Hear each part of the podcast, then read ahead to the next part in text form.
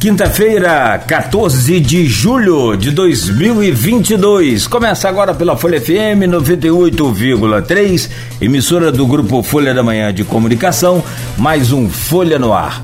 Para nossa satisfação, o reitor da UENF, hoje, depois de praticamente dois anos aí pesados, né, de pandemia, de distanciamento, cumprimos rigorosamente, ainda até de máscara, mas como aqui nos estúdios a gente tem um espaçamento bem grande, acho que mais de dois metros de um para outro. O Raul fez a gentileza, tirou a sua máscara e está conosco hoje. Raul, bom dia, seja bem-vindo, é sempre um prazer recebê-lo aqui nesse programa. Maior prazer, claro, quando é pessoalmente. É, bom dia, Cláudio, bom dia, Luiz, bom dia a todos os ouvintes e aqueles que estão nos, estão nos assistindo pelo streaming, não?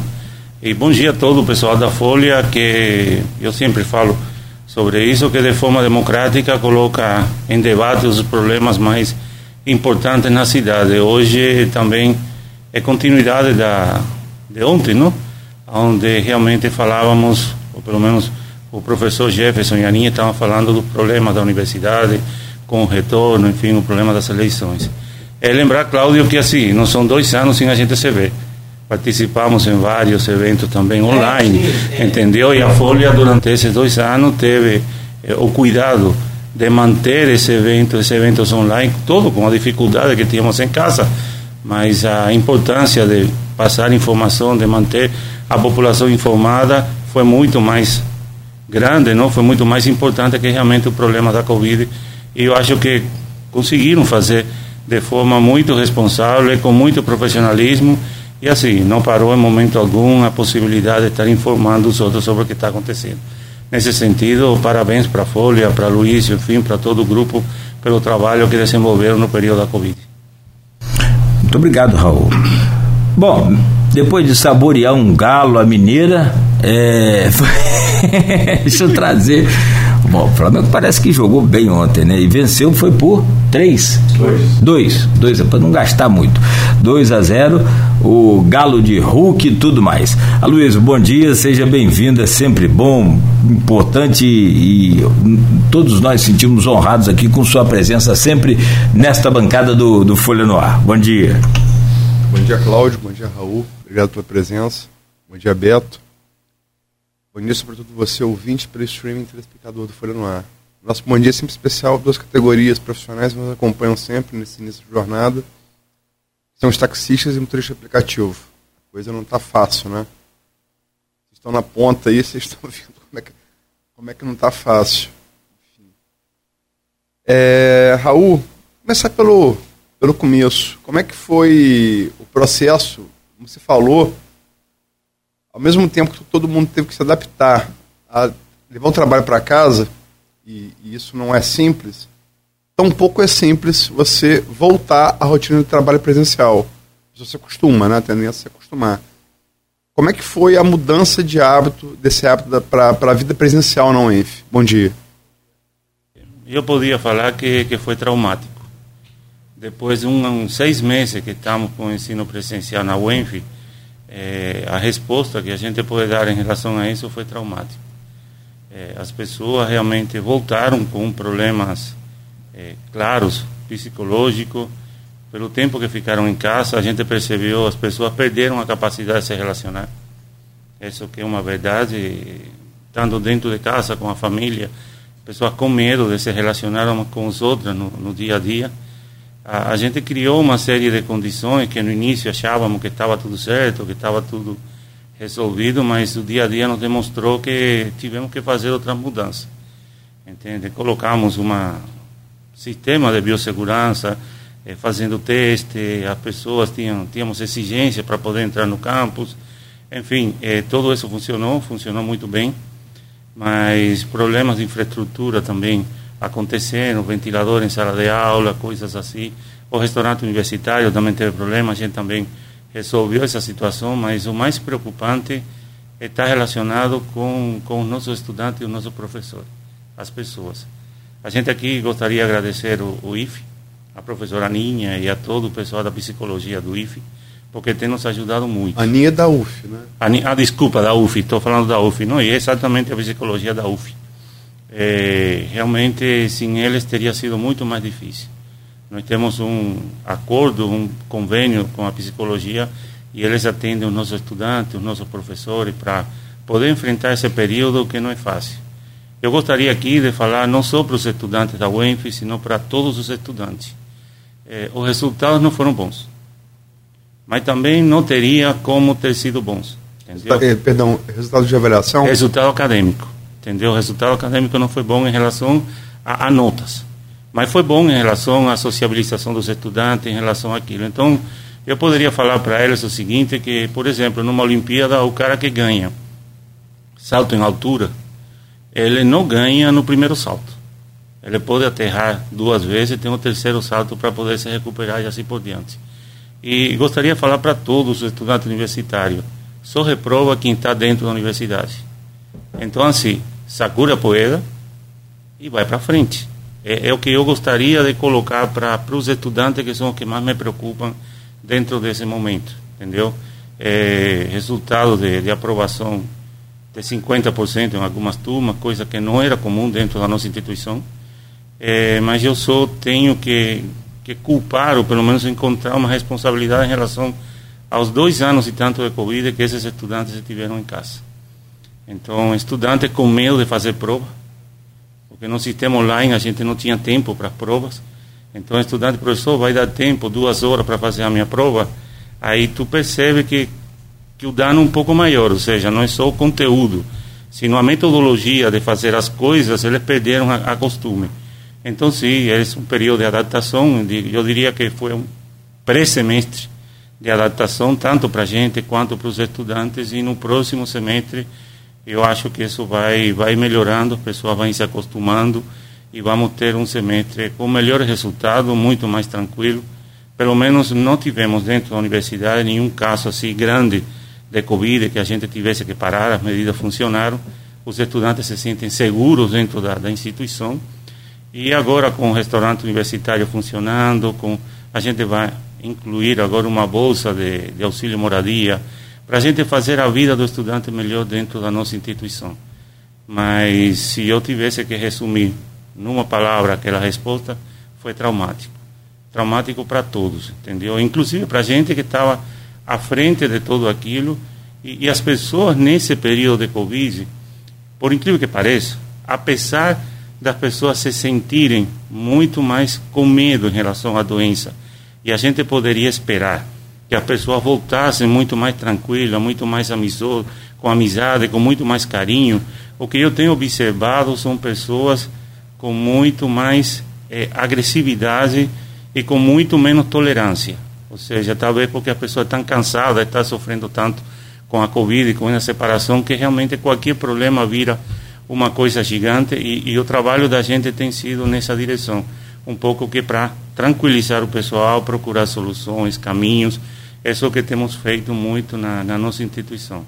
Mas chegamos ao fim do semestre, tranquilo, com a universidade tranquila, com as coisas que foram exigidas para a gente resolvidas e começamos o próximo semestre agora em agosto, em melhores condições do que começamos em março, e eu acho que com uma comunidade universitária um pouco mais adaptada de novo ao sistema presencial.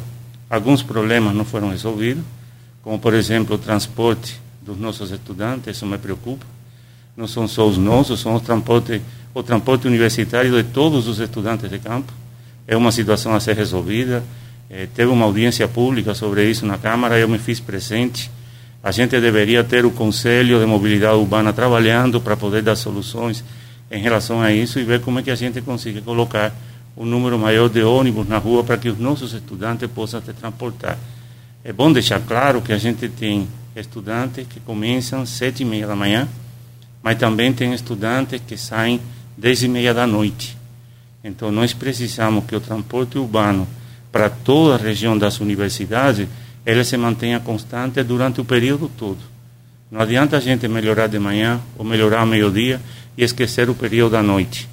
Somos universidades que trabalhamos o dia inteiro, é integral. Então, o transporte dos nossos estudantes é integral. Nesse sentido, se a gente puder conseguir o passe livre para os estudantes ou algum desconto para os estudantes universitários, também seria importante. Mas o primeiro, o básico ter a possibilidade dele poder chegar à nossa instituição. Muitos deles moram perto, beleza? Mas os que moram longe estão com problemas sérios para poder sair. A gente pode resolver parte disso com bicicleta, que vamos entregar, nós temos bicicleta para poder entregar para os nossos estudantes. São jovens que podem andar de bicicleta. Felizmente está melhorando as ciclovias aqui em campo e queria agradecer por esse trabalho que está sendo feito de mobilidade urbana, mas não resolve. Entendeu? Precisamos de transporte para poder deslocar os nossos estudantes. Então, de forma geral, é isso. Voltamos, tínhamos que voltar, não podíamos mais deixar os nossos estudantes e professores em casa, os danos psicológicos seriam maiores ainda.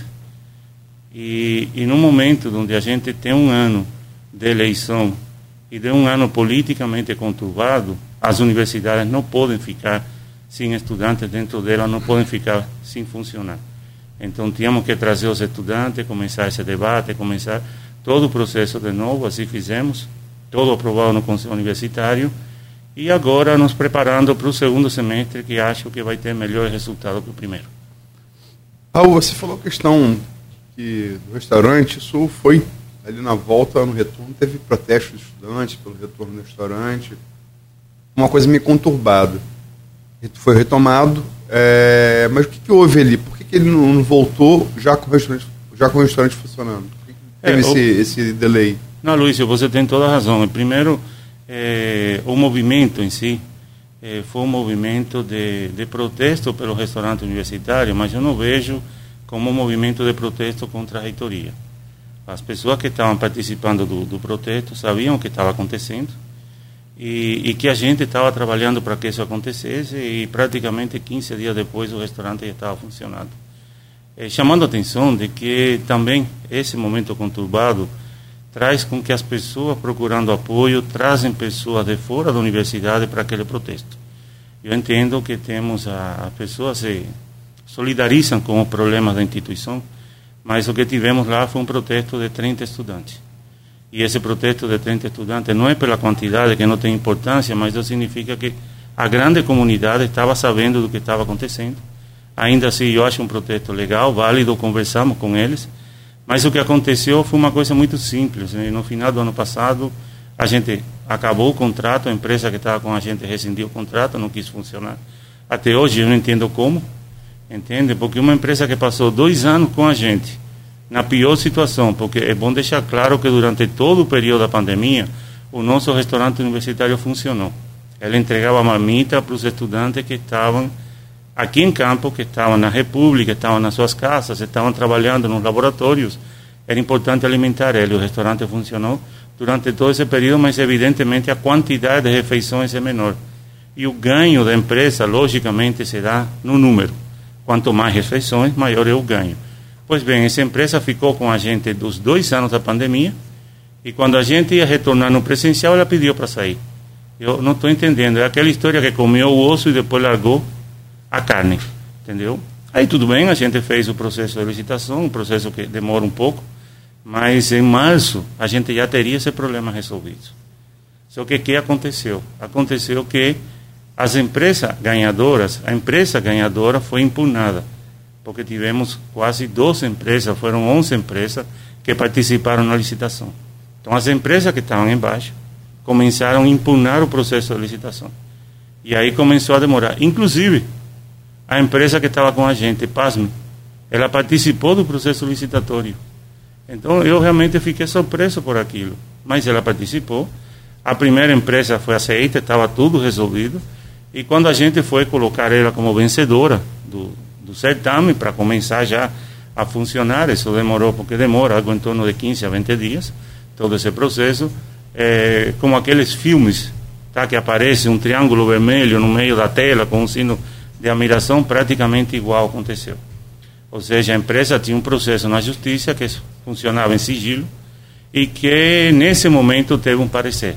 E o parecer foi contrário, então ela ficou inabilitada de funcionar em todo o estado do Rio de Janeiro. Aí complicou mais ainda o processo. Demorou, a gente teve que chamar a segunda. A segunda empresa teve um tempo para poder responder tudo aquilo. E depois que estava todo resolvido, aí a terceira empresa que essa empresa que estava com a gente entrou contra o processo. E aí demorou mais ainda, mais ainda essa segunda empresa, que é uma empresa grande, que é a Horto, que está trabalhando com a gente, diga-se de passagem, comida de muita boa qualidade, entendeu? E os estudantes estão adorando essa a comida do, que está sendo oferecida. É, a Horto começou a trabalhar e, logicamente, apareceram os problemas de dois anos do restaurante, dois anos não, de seis meses do restaurante universitário parado. Aí apareceu o problema elétrico, o problema disso, e a gente teve que ir resolvendo. Mas hoje tudo isso está resolvido. Nós tivemos uma visita da vigilância sanitária, detectaram alguns pontos que a gente tinha que resolver, isso já foi totalmente atacado, então essa parte já está pacificada. Então, isso foi o que aconteceu em todo o processo do restaurante universitário. Deixando claro, Cláudio, que os nossos estudantes às vezes não percebem. E é bom que todos os uh, ouvintes saibam, saibam disso. A UENF tem um auxílio alimentação. Esse auxílio alimentação funciona da seguinte maneira: o estudante que não é cotista paga R$ reais e a universidade paga R$ reais. Então, nós complementamos aquilo que o estudante paga. E esses R$ reais é um sistema para poder manter o estudante alimentado dentro da instituição, mas é um auxílio que a gente paga que o estudante não vê. O estudante cotista, por exemplo, tem direito a uma refeição de graça. E essa refeição de graça, a gente também tem que pagar. Aí já não mais 12, senão tem que pagar os 15,50. Entendeu? Então, assim, é um auxílio invisível, mas que existe e é uma quantidade de recursos que o Estado destina para poder manter os nossos estudantes alimentados. Durante esse período de dois meses que não tivemos restaurante universitário, foi pago em dinheiro um auxílio para os estudantes de 300 reais. Duas parcelas de 300, um pouco que para contrarrestar aquilo que a gente não estava dando para eles e que eles realmente têm o direito de se alimentar. Então, assim, apesar de não estar funcionando, a gente implementou um auxílio rápido para poder dar para os estudantes que têm algum tipo de bolsa com a gente, que são que a gente tem contato direto para todos eles. A gente deu duas bolsas de eh, 300 reais, mas os estudantes que estavam ingressando, a gente deu uma bolsa de retorno para máscara, para algum tipo de coisa que eles precisem, no valor de 600 reais. Não sei se é 600 ou 900, agora me falhou a memória. Então, assim, nós estamos fazendo a nossa parte pela permanência estudantil e tentando que esse problema do restaurante universitário afetasse o menos possível a, a toda a comunidade universitária, porque eu também almoço no restaurante universitário. Na verdade, é um processo semelhante ao, ao restaurante popular, em que a gente paga dois reais, o cidadão paga dois reais e o Estado e prefeitura, em acordo aí, ou só a prefeitura, complementa. Eu não sei qual o total, se era nove reais ou, ou, ou sete reais complementa também. É a mesma coisa da passagem é, popular, passagem a um real, era, a prefeitura também é, subsidiava. É, eu não né? sei, Você subsidia. Eu não sei quanto a prefeitura Também não, não tem essa informação assim. Não sei quanto a prefeitura coloca em refeições, mas a gente está servindo hoje mais de 1.300 refeições. Aqui são 1.500 por dia. Então, imagina, na comunidade nossa, que é menor que o município, a gente uhum. oferece 1.300 refeições eh, de almoço e umas 600 refeições de jantar. Nós não oferecemos café da manhã, acho que a prefeitura oferece. Oferece 500 então, cafés, 500 almoços, 500 jantares. Não, nós temos 1.300 refeições de almoço uhum. e 600 refeições no jantar. Então, assim, são 1.900 que a gente oferece só para a nossa comunidade. E diga-se de passagem, muitos estudantes das outras universidades que participam em projetos com a gente também tem o mesmo direito que os estudantes da UEM. Ah, ou seja, tá. apesar de não serem nossos, a gente implementa. Inclusive, com conversa com, com o reitor Antônio Cláudio, se a gente chegar a um acordo em relação a recursos, porque também a gente não tem para atender todo mundo, os estudantes da, da UF, por exemplo, eles poderiam almoçar no mesmo valor de R$ reais, sempre quando que a UF não repassasse o valor ou pagasse esse valor para a empresa. Para a gente estaria tudo certo isso economizaria recursos, porque a UF não precisaria fazer um restaurante, além de melhorar a interação entre os nossos estudantes lá dentro no restaurante, porque esse é um ponto que eu não toquei. O restaurante, além de refeição, é um ponto de interação dos estudantes e um ponto de interação da gente com os estudantes. Então, é por isso que é outro motivo pelo qual é importante a gente abrir o restaurante universitário. Ô, ô, Raul, eu quero te fazer uma pergunta ainda com relação a essa volta no, não normal. É, mas antes, eu, porém, só me dá licença aqui para informar os motoristas, principalmente quem vai pegar a estrada agora, BR-356 ou a BR-101. Há uma névoa úmida agora muito intensa, então atenção redobrada aí para de quem vai viajar, principalmente. Aqui pelo centro também tem, mas o centro é tranquilo. Então, para quem vai pegar BR, as BRs, atenção redobrada aí. O Raul, é correto afirmar que foram dois anos perdidos na educação? Não. Não é correto afirmar que foram dois anos perdidos na educação. É correto afirmar que foram dois anos de muito esforço para a gente manter a educação. Entendeu? A educação é muito mais importante que a presença de um estudante na universidade ou na escola. A educação é um processo contínuo, onde todos aprendem, inclusive os estudantes. A gente seria injusto com nós mesmos falar que durante esses dois anos a gente perdeu tempo. Nós aprendimos. Então, por exemplo, hoje, eh, vocês sabem disso porque vocês fizeram muito bem. Todo o sistema online é um sistema que não vai desaparecer. É um sistema que a gente aprendeu. A gente também aprendeu durante todo esse período da própria educação eh, a necessidade da sala de aula, a necessidade do professor, a possibilidade da gente utilizar ferramentas online, a necessidade da gente ter uma base de dados aonde responsável, onde os estudantes possam procurar informação. Tem muita fake news. Então nós estamos criando um sistema que é o sistema Educar, que é uma base de dados que estamos criando para colocar informação da universidade, dos municípios e que os estudantes possam procurar lá a informação para não pegar algum tipo de, de, fake news ou de coisas que são colocadas mundo afora que não tem nada a ver com a realidade. Então, assim, nós adaptamos, aprendemos muito durante esse período, criamos algumas ferramentas que hoje continuam funcionando, entende? Mas, de fato, não foi um período perdido, foi um período em que a gente fez o melhor possível, mas que a educação desse país e os professores e estudantes desse país continuaram trabalhando talvez não com a, a, qualidade que a gente queria, porque não estávamos preparados para isso, mas fizemos todo o esforço possível e seria muito injusto a gente colocar que esses dois anos foram perdidos e que a gente não fez nada. Não aprendimos muito durante esses dois anos, trabalhamos muito, atendimos muito os nossos estudantes, debatimos como fazer e criamos condições e regras para oportunidades futuras que não teria nada a ver com pandemia, mas que tem, por exemplo, a utilização do semestre no final do ano. É, chegando no final desse bloco, dedicado à retomada das, das aulas na UENF, como de resto, em todo o sistema educacional brasileiro, talvez um pouco mais, um pouco mais, um delay também é, em relação ao resto do mundo, é, e uma, muito questionado por pais de alunos, sobretudo o ensino fundamental, o ensino médio, um delay realmente, aparentemente, meio que inexplicável é, quando você tem, você compara com atividades de convívio social análogas, né? É, gerou muita reclamação. Mas, enfim, é, em relação ao corte específico da UENF, qual foi a maior dificuldade da pandemia é, e qual foi a, a maior dificuldade agora nessa retomada? A maior dificuldade da pandemia, eu diria que foi a não presença dos estudantes dentro da universidade. Eh, nós não estávamos preparados para isso. A maior dificuldade, e dentro disso, é a gente criar um sistema para poder atender aos estudantes e para poder atender a sociedade, porque essa é outra parte. A universidade, ela é várias universidades ao mesmo tempo. Ela tem uma parte de pesquisa, ela tem uma parte de extensão, ela tem uma parte de docência ela tem uma parte de atendimento à sociedade. E todas elas tinham que funcionar. Como fazer isso foi realmente um desafio. Como fazer isso dentro da regra? Porque a gente tinha que regulamentar alguma coisa para que isso acontecesse. Por exemplo, no período da pandemia, a gente formou mais estudantes que no período antes da pandemia.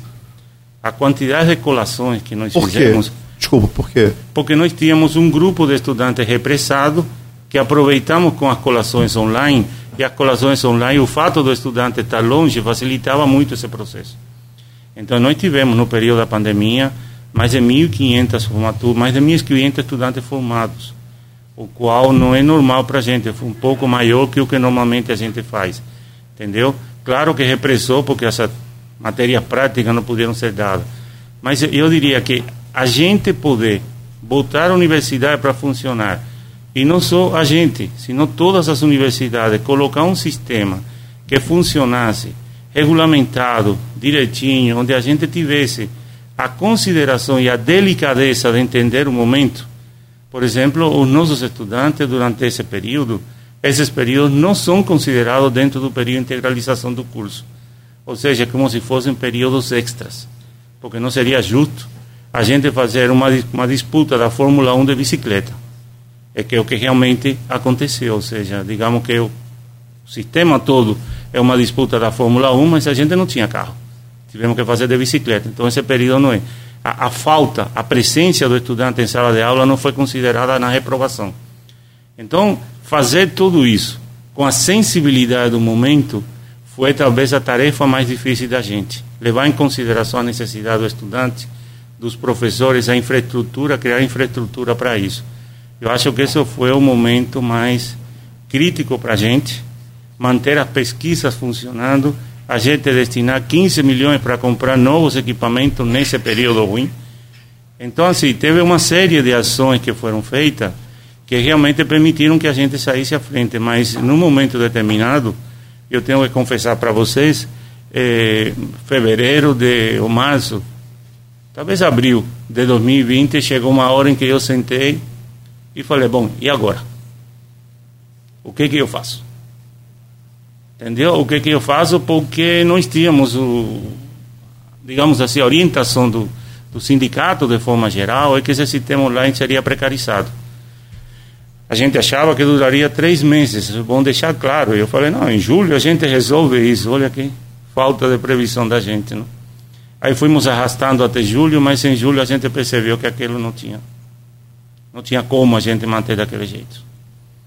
Então, assim, esse baque inicial foi grande, mas a gente chegar a sacudir por cima e no próprio julho a gente implementar o sistema para ter uma defesa online, para ter a formação online, a primeira formatura que a gente faz online no mês de agosto, com todo regulamentado no Conselho Universitário, foi realmente um ponto importante. Isso marcou a virada.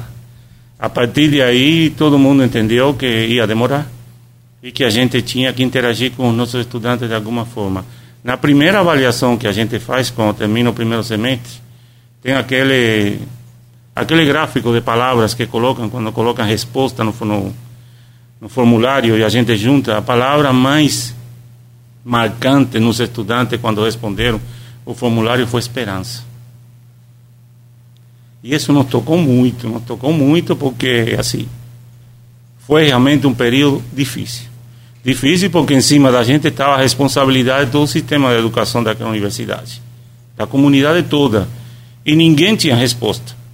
E a gente tinha que sair com respostas duvidando, porque nós não tínhamos certeza. Esse realmente foi o momento mais difícil. E qual foi uma dificuldade agora na retomada? A maior dificuldade na retomada, eu acredito que é o efeito desse período ou seja, os nossos estudantes e os nossos professores se adaptarem ao sistema online. Voltar para o sistema presencial está sendo muito complexo.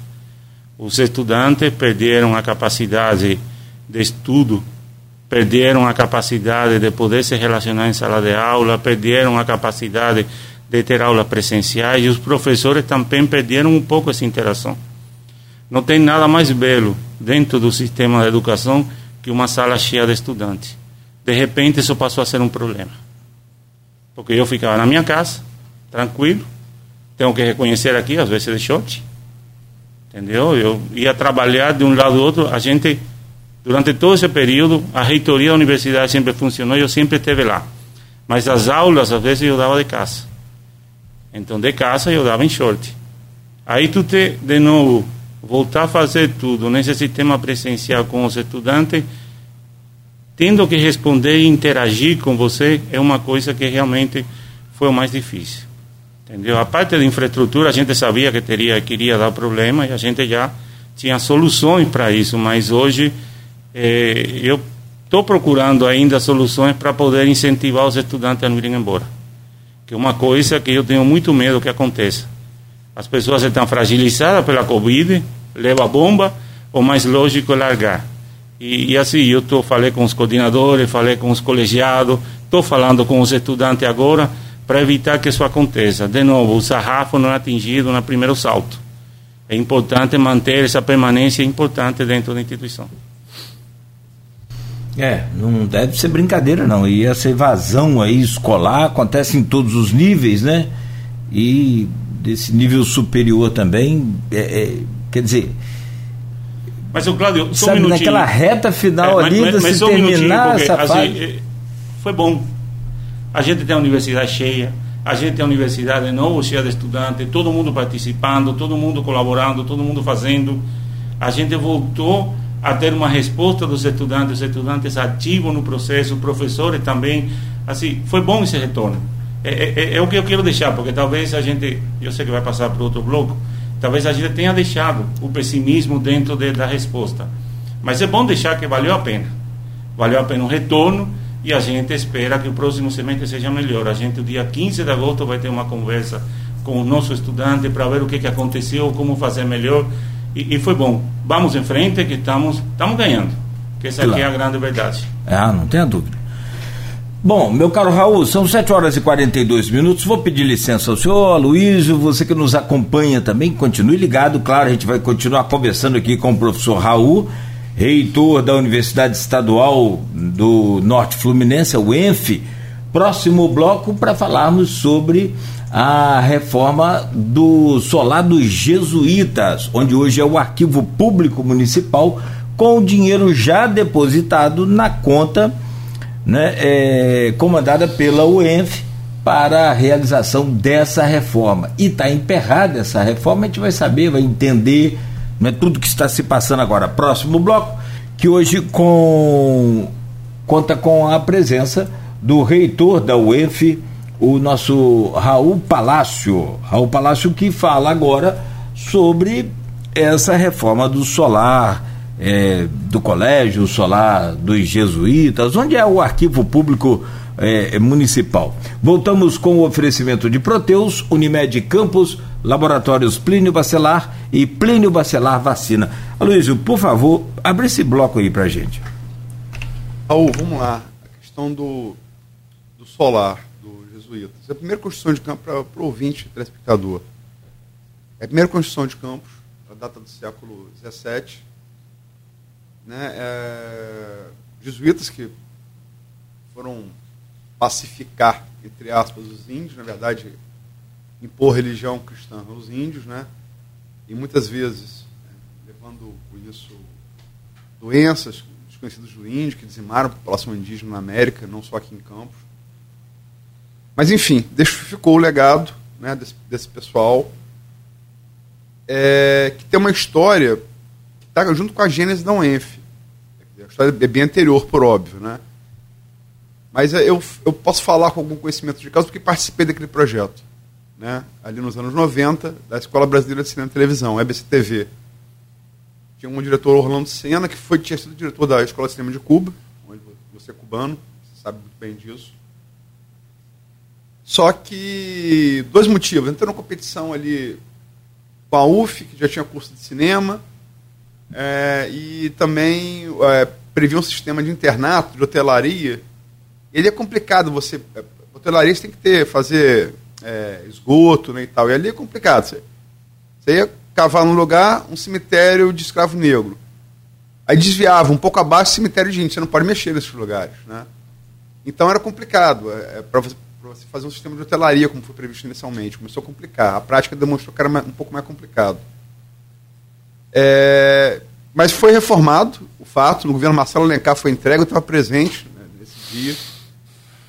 É, tempos depois, até a proximidade talvez de Carlos Freitas com a UENF, é, o prédio passou a abrigar o arquivo público municipal. Isso já, já nos anos 2000. Né? É, tá precisamos de reformas que são caras, são difíceis de fazer, né? Tem muito, é um pré tombado pelo IFAM, por óbvio. É, tá, tá com problemas, abriga, abriga a memória de campos, os, as coleções de jornal, né? Os documentos históricos, todo o acervo da, da memória do município está lá, o existente, né? E agora o siciliano é, anunciou uma parceria com o Vladimir uma transferência de, um, de uma, uma sobra de 20 milhões é, que ficou da Alerj para a prefeitura. Como essa coisa não pode ser feita, você não pode vai passar direto, você tem que ter. A UENF foi a ponte encontrada. Né, para a Alerj passar a UENF, a UENF passa a, a, municipalidade. Isso já tem algum tempo. Né, e o, projeto está emperrado. O que está havendo? Tenta explicar um pouco isso para a gente. Eu sou desse. Não, não, é, sim. É, primeiramente, do bloco anterior, se me permite, que faltou é, agradecer a toda a comunidade universitária, professores, técnicos, terceirizados, inclusive os nossos estudantes, pelo esforço que estão fazendo nesse período de retorno e o esforço que fizeram no período da pandemia. É importante a gente reconhecer esse esforço, porque realmente foi muito grande por todos os que realmente participamos do processo. É, passado isso, eu gostaria um pouco que, que explicar o conceito que a gente tem de universidade. O nosso conceito de universidade é uma universidade em contato direto com a sociedade, uma universidade atendendo qualquer demanda da sociedade. Dentro dessa demanda, evidentemente, atendimento de alguns prédios públicos e patrimônio da cidade passa a ser também um campo de ação da gente. Estou falando isso porque tem gente que se pergunta por que, que a UENF está fazendo isso. Entendeu? Eh, se tu tem uma instituição pública do tamanho da UENF, que é preocupada por todo o patrimônio e a história mesmo da cidade, eh, a gente não ajudar no processo de reconstrução ou de manutenção do patrimônio da, das diferentes cidades onde a gente atua seria realmente muito falso. Então é, é importante a gente participar desse processo. E nesse sentido, o, o Ceciliano veio conversar com a gente, eh, deixando claro que não é uma transferência de recursos para a prefeitura o que está combinado dentro do processo é a lei, dentro do dinheiro que ela economiza, ela tem uma quantidade de recursos que recebe. É, isso antigamente era colocado no fundo, agora os fundos não podem mais existir e dentro dessa quantidade de recursos, Ceciliano atendeu alguns projetos, no caso específico da gente, é o projeto lá do, do Campos Novo, em Cabo Frio, e no caso específico da gente, aqui em Campos, é o Solado Jesuíta. Dentro disso, o combinado é o seguinte: o dinheiro vem para a gente, a gente administra o recurso para poder fazer as obras de um projeto que seria apresentado para a gente. Então, assim, de início, o que foi combinado era que já teria um projeto, que esse projeto já estava aprovado no IFAM e que esse projeto poderia ser executado por uma única empresa, que é a única que teria o notório saber para poder fazer aquele projeto é, da forma em que foi colocado para a gente, é, nós achavam que isso seria resolvido logo, entendeu? Então, beleza, o dinheiro veio, a gente discutiu, conversou com o Ceciliano no final do ano, o dinheiro chegou em fevereiro, está na conta da gente, deixando bem claro que eu não vejo como alguém possa retirar esse dinheiro da conta da gente, porque quem transfere o dinheiro é o reitor, e assim é a única conta que a gente tem de dinheiro de duodécimo, por exemplo. É um dinheiro que a gente administra, que está lá e que não vai ser tocado para outras coisas, a não ser para aquilo que foi combinado. Tem 2 milhões que são nossos, 8 milhões que a gente tem para poder recuperar a Fazenda Campos Novo e 20 milhões que é para poder fazer o processo aqui no Solar do Jesuíta. Pois bem, uma vez resolvido o dinheiro, então vamos fazer. Aí, quando eu trouxe o projeto para os nossos funcionários lá da universidade, porque é todo mundo a de entender que o reitor não executa as coisas, tem pessoas que são as que sabem dentro da universidade como saber, como fazer. Primeiro que foi colocado para a gente, é, que não tem como a gente pagar por um projeto de uma instituição privada. Então nós não temos como pagar para uma instituição privada sem fazer um processo de licitação. Então tudo bem. O projeto primeiro que foi apresentado para a gente, que era de restauro, não existe não tem um projeto aprovado no IFAM para restauro da, eh, do solado jesuíta. Esse é o primeiro ponto. Depois o que foi conseguido. Só, só, só para pontuar, Sim. senão a gente vai falando várias coisas que eu tô, vou me perder. Perfeito. É, tem um projeto emergencial aprovado pelo IFAM. Isso. Emergencial. Isso. Existe. Existe. Esse projeto, pelo menos é o que me estão falando. Eu não vi até hoje o projeto emergencial. Porque eu tenho uma planilha de custo do projeto emergencial. Mas você tem informação de que existe. Isso, eu tenho informação de que existe. Inclusive, Perfeito. o IFAM falou para mim que existe. Sim, então existe. Então eu não tenho por que negar sobre o projeto. Mas o que ele está colocado lá dentro, eu não sei. O negócio é o seguinte: o projeto existe, mas é um projeto que foi realizado num convênio da prefeitura com uma empresa privada. Se a prefeitura apresenta o projeto para a gente, para a gente poder executar o projeto, a gente pega o projeto, orça, chama as empresas e executa o mais rápido possível. Só que isso, nesse momento, não acontece porque a prefeitura não é dona do projeto. Quem é dona do projeto é uma empresa privada. A Sabra, vamos tá. colocar o um nome, Sabra. Tá. Então, essa empresa privada é a que é responsável, tem o um poder pelo projeto. Então, a empresa está querendo receber uma quantidade de recursos pelo projeto, só que a gente não tem como pagar para uma empresa aquilo que ela acha que deve receber por aquele trabalho que ela acha que fez. Como é o dinheiro público, a gente teria, se vamos obter o projeto, é licitar o projeto, tá certo? E para licitar o projeto, a prefeitura tem que apresentar para a gente uma série de documentos, e é bom deixar claro, só pode solicitar esse projeto no IFAM quem tem, quem é dono ou quem tem permissão de uso. Quem tem permissão de uso disso hoje é a prefeitura. Então eu vou colocar um exemplo aqui para que fique mais fácil de entender.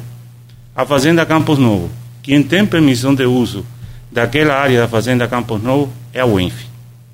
A UENF criou um grupo de trabalho com o IFAM.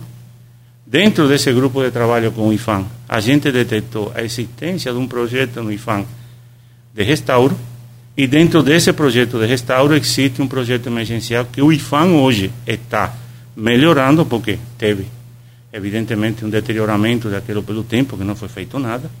Eles vão entregar para a gente esse projeto, o IFAM, a gente vai orçar com a prefeitura de Cabo Frio e a gente vai chamar essa empresa para fazer e logo, logo vai estar começando a obra.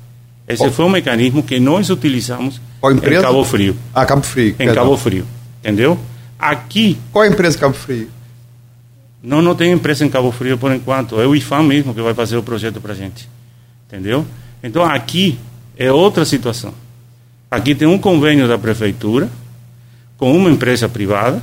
E esse convênio da prefeitura com a empresa privada, eu não sei exatamente qual é o teor desse, desse convênio, mas aqui qualquer coisa que a gente faça tem que ter autorização da prefeitura para a gente solicitar qualquer processo. O que foi combinado numa reunião com a prefeitura, é que a gente faria uma licitação para poder obter o projeto.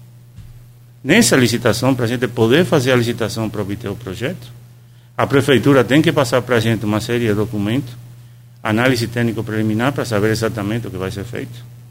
É, e tem outros dois documentos que temos de referência e mais outro que tem que passar para a gente, para a gente envasar o projeto de licitação e com o projeto de licitação a gente adquire o projeto. O mais fácil a fazer nesse momento seria a prefeitura adquirir o projeto da safra. Eu não sei se no convênio entre eles está envolvido alguma quantidade de recursos a pagar pelo projeto, mas se tiver, eu acredito que a prefeitura tem dinheiro para poder pagar e apresentar o projeto para a gente. Aí a gente poderia pegar o projeto, orçar, com a prefeitura fora, nós já temos algumas empresas que poderiam ajudar a gente a orçar, e depois a gente vai ter a empresa para fazer, eu, executar. Eu conversei ontem com o Edmundo Siqueira, que tem acompanhado o blogueiro da Folha 1, servidor federal, o blogueiro do Folha 1, que tem acompanhado muito de perto. Uhum. E ele me disse que teve informação que nos últimos dias um plano de trabalho teria sido entregue para a prefeitura ao ENF. É, procede essa informação? Eles vão entregar, ainda não entregaram. Não entregaram? Não entregaram e é análise térmica preliminar que vai ser entregue. Esse, então, esses documentos permitem que, que quando, quando forem entregues. Esse permitem... é um dos documentos que permite que a gente possa fazer Abra a licitação. Ah. Isso é verdade. Entendeu? Então eles estão trabalhando nisso. A análise técnica preliminar é realmente falar o que vai ser feito. Aí o termo de referência e outro processo são documentos que são necessários para poder envasar a licitação. Nós não temos especialista para fazer isso e a prefeitura também não tem. Então a prefeitura está procurando essa informação, tentando fazer ela para poder entregar para a gente. Mas veja bem, nós fomos, digamos assim, chamados para executar um projeto. Se hoje nós tivéssemos o projeto na mão, a gente já teria começado esse processo. Mas o que acontece é que aquilo para o qual nós fomos chamados estava numa etapa anterior. Então, agora, com a prefeitura, a gente está tentando resolver essa situação com um processo licitatório. Entendeu? Mas, em princípio, e, e, nesse processo de ajuda, que é o que, o que me estranhou dentro de tudo isso, é que as pessoas realmente. É, talvez entenderam que eu estava sentado sobre o dinheiro e não queria fazer nada. Isso está totalmente errado. Entendeu? Porque assim, se fôssemos levar as coisas ao que estava no início, o que a gente poderia falar para a prefeitura é o seguinte: estou esperando o projeto de vocês. Quando vocês apresentem o projeto, eu começo a fazer. Mas eu estou entendendo que a prefeitura tem problemas em relação a isso. Não sei quais são. Então eu estou propondo para eles um passo a mais, que a UENF tentar ajudar dentro desse processo. Agora, a prefeitura pode licitar o projeto? Pode. A prefeitura pode pegar todo o processo e ela mesma licitar o projeto? Ou fazer um grupo de trabalho com o IFAM e ver com o IFAM como consigo o projeto? Pode. A gente não teria que estar participando dessa etapa. Nós só estamos participando da etapa porque nós temos recursos para poder pagar o projeto. Então é por esse processo que a gente está participando. Entendeu? Então, assim, o que está naquela planilha que entregaram para a gente é algo em torno de 500 mil reais o projeto emergencial. Sim. Se a prefeitura pagasse os 500 mil reais, eu estou entendendo que ela teria direito sobre o projeto e a gente poderia executar o projeto sem problema. Só que eu não sei se aqueles 500 mil reais é um valor que é colocado em função a se a empresa Sabra teria o direito a poder executar a obra, coisa que a gente não pode garantir. Entendeu? Então eu não sei aqueles 500 mil o que, que representa. É um acordo entre a prefeitura e a Sabra.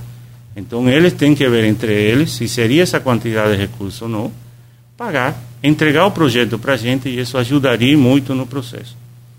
Caso isso não seja possível, por um problema de contrato entre a prefeitura e a Sabra, a gente pode ajudar, mas a prefeitura também poderia licitar, ela que tem esse direito. Como ela tem permissão de uso, ela tem o direito de poder entrar no IFAM com a necessidade de um projeto e procurar uma pessoa para fazer o projeto para eles e pagar por isso. Entendeu? Essas duas possibilidades existem e a UENF não entraria na execução do na, na, na procura do projeto. Mas a gente está propondo para eles uma terceira opção no objetivo de poder avançar, porque a gente está vendo que aquilo não avança. Porque ele fica insistindo em que a gente pague para a Sabra. E eu falo para ela que a gente não tem como pagar para a empresa privada, porque o nosso jurídico e todo o pessoal da UENF está falando que não pode pagar para a empresa privada sem ter um processo de competição, de licitação, e isso é óbvio. Entendeu? Porque na hora que ela não é a única que pode fazer aquilo, evidentemente a gente tem que abrir para outras poderem colocar e de repente tem um projeto que é mais barato que aquele que está sendo colocado hoje. Ou não ou eles ganham e a gente paga e acabou. Entende? Ou seja, eu não estou colocando contrário ao pagamento. O que eu estou me colocando que não tenho como pagar sem um processo licitatório no meio do processo. Não, eu, é, olha só, é, vamos, vamos, colocar. É, a primeira pessoa a noticiar isso fui eu. Né? É, acordo Alerj, eu estou vendo aqui, 29 de, 29 de outubro de 2021. Uhum. Eu tive informação de Siciliano, de Vladimir, confirmada por você. Uhum. Dando passar informação, eu confirmei com você. A foto dos três aqui. Hoje é dia 14 de julho. Novembro, dezembro, janeiro, fevereiro, março, abril, maio, junho e julho. Nove meses. Nove meses nasce o ser humano.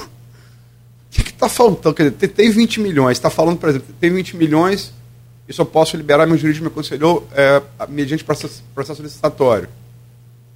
Mas a prefeitura, se quiser, pode pagar 500 mil e fazer. Se tem 20 milhões, é, 500 mil. É, é, qual é o principal entrave? De, de, de, porque daqui a pouco vem chuva aí. Nós estamos período hoje de estiagem. Daqui a pouco vem chuva. A, se a estrutura do prédio já está com problemas, vai, vai piorar com chuva. O, o, o, o material do arquivo, se já está com problema, vai piorar com chuva.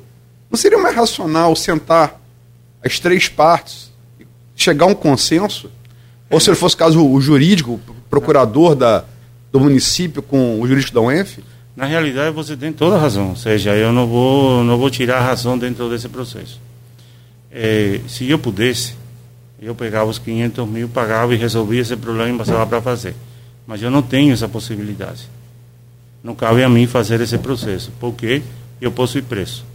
Então, entre eu e preso, e depois ninguém vai defender esse processo, ou perder patrimônio, ter algum tipo de problema, foi o que eu falei há muito tempo. Quem aprova minhas contas é o TCE.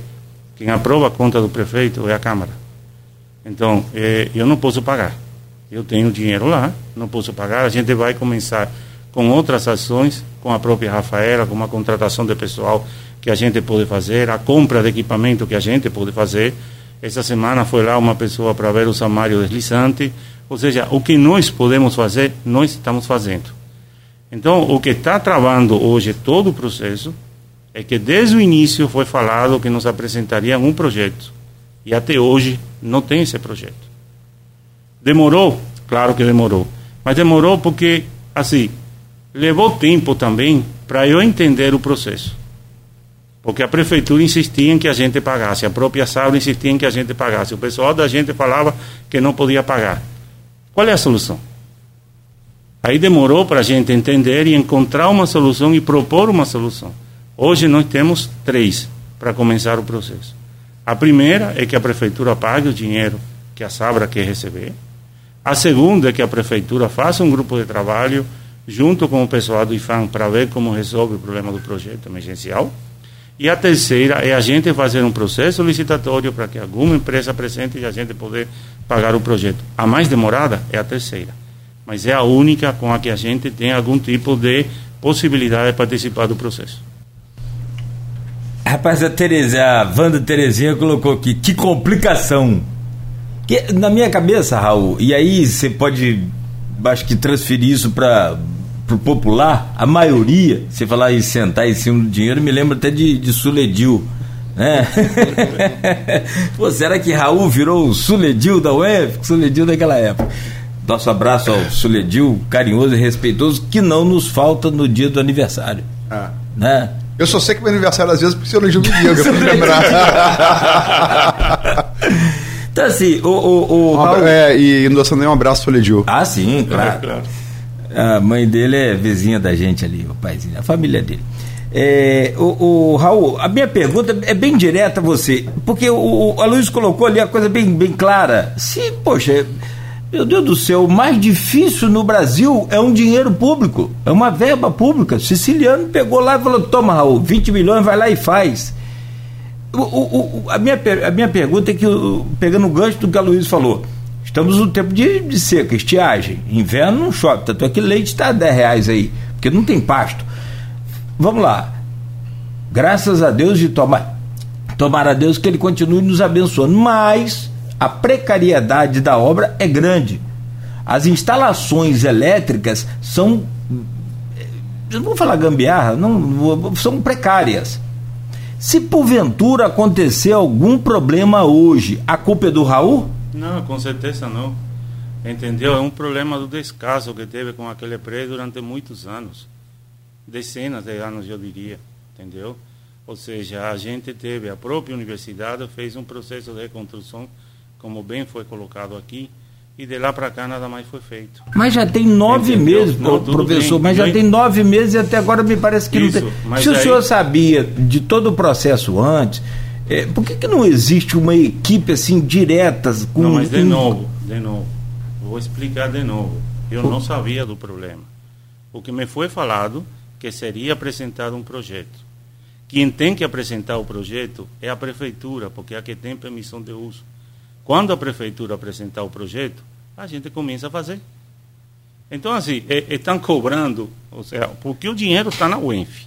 E por que o dinheiro está na UENF? Porque é uma universidade de respeito, porque é uma universidade que trabalha corretamente com o dinheiro e público. Porque é estadual. E porque é estadual. Não, não, mas poderia. É estadual. Não, mas poderia estar colocado em outra instituição estadual. Sim, entendeu? Mas, tem, tem um CPES, tem desculpa, outras instituições mas estaduais. O, o recurso da LERJ só pode ir via. Isso. Não, não, não, mas poderia ser colocado em qualquer instituição estadual. Estadual. Ah, não tá. seria só na gente. Por que a LERJ que veio não pode passar direto para a prefeitura. Não. não. Por que, que foi na UENF? É porque nós gozamos desse prestígio dentro do Estado. As pessoas às vezes não entendem, mas a, a, o dinheiro público, ele tem um ritual para ser gasto. O dinheiro público, a gente tem que cumprir determinada regra para poder utilizar. Entende? Então, assim, nós temos dentro da nossa instituição alguns problemas, inclusive, com o processo mesmo de licitatório. Então, o processo licitatório, se a gente tiver que fazer o projeto, é obrigatório. Mas eu estou falando, tem alternativas. Alternativas que a gente está fazendo em Cabo Frio e que poderiam ser feitas aqui também. E que a gente também avisou dessas alternativas. Entende? Eu não sei qual é o contrato entre a prefeitura e a empresa privada. Mas o mais claro nesse momento, com todo o dinheiro do royalty que está entrando, com tudo aquilo, é pagar o projeto e apresentar para a gente, para a gente fazer a execução. A Sara também tem, um, tem uma parceria em Cabo Frio, lá em Campos Novos, né? Isso, eles tentaram fazer essa parceria, inclusive eles mandaram alguma comunicação para o IFAM em relação a esse projeto que a gente está adquirindo, mas o problema é o seguinte: lá em Cabo Frio não é mais com a prefeitura, lá em Cabo Frio é com a gente. E eles não têm esse contrato com a gente, porque nós somos o que temos a permissão de uso daquele espaço. Então, como nós somos o que temos a permissão de uso, somos nós que podemos fazer o pedido. Então, nós não temos nenhum tipo de contrato de exclusividade, nem nenhum tipo de contrato com a Sabra, nem convênio. Houve então, algum pedido de contrapartida financeira para o ENF em Campos ou Cabo Frio? Como? Em relação à Sabra, houve algum pedido de contrapartida financeira para o ENF em Campos ou Cabo Frio? Não. Que eu saiba, não. Entendeu? Que eu saiba, não. A Da, gente- da, da, da UENF você não partiu? Da UENF não. A UENF não pediu nada para eles. O que a gente pôde, pôde fazer quando apresentaram para a gente aquilo, a gente queria fazer aquilo outro, apresentaram como uma empresa de. Não, como é que é? Notório saber. Aí a gente pediu, conversou com ele, olha, tem esse projeto também em Cabo Frio, para ter uma ideia de quanto seria o projeto. Mas financeiro de que a gente vai pagar ou a gente vai colocar com a Sabra, jamais. Entendeu? Raul, é, é, vamos lá, vamos, vamos tentar esmiuçar essa. Eu acho que aqui ninguém discorda, e quem está nos ouvindo, vai nos ouvir, discorda dessa transparência que você está buscando. Isso é o ideal de qualquer setor, de qualquer. o que a gente espera dos homens públicos. Parabéns.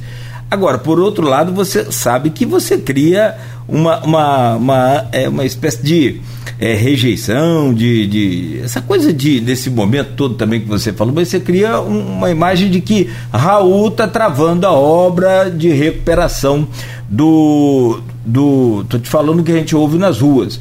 Ah, o problema lá é que Raul está travando a obra. Bom, mas burocraticamente você já explicou aqui tecnicamente.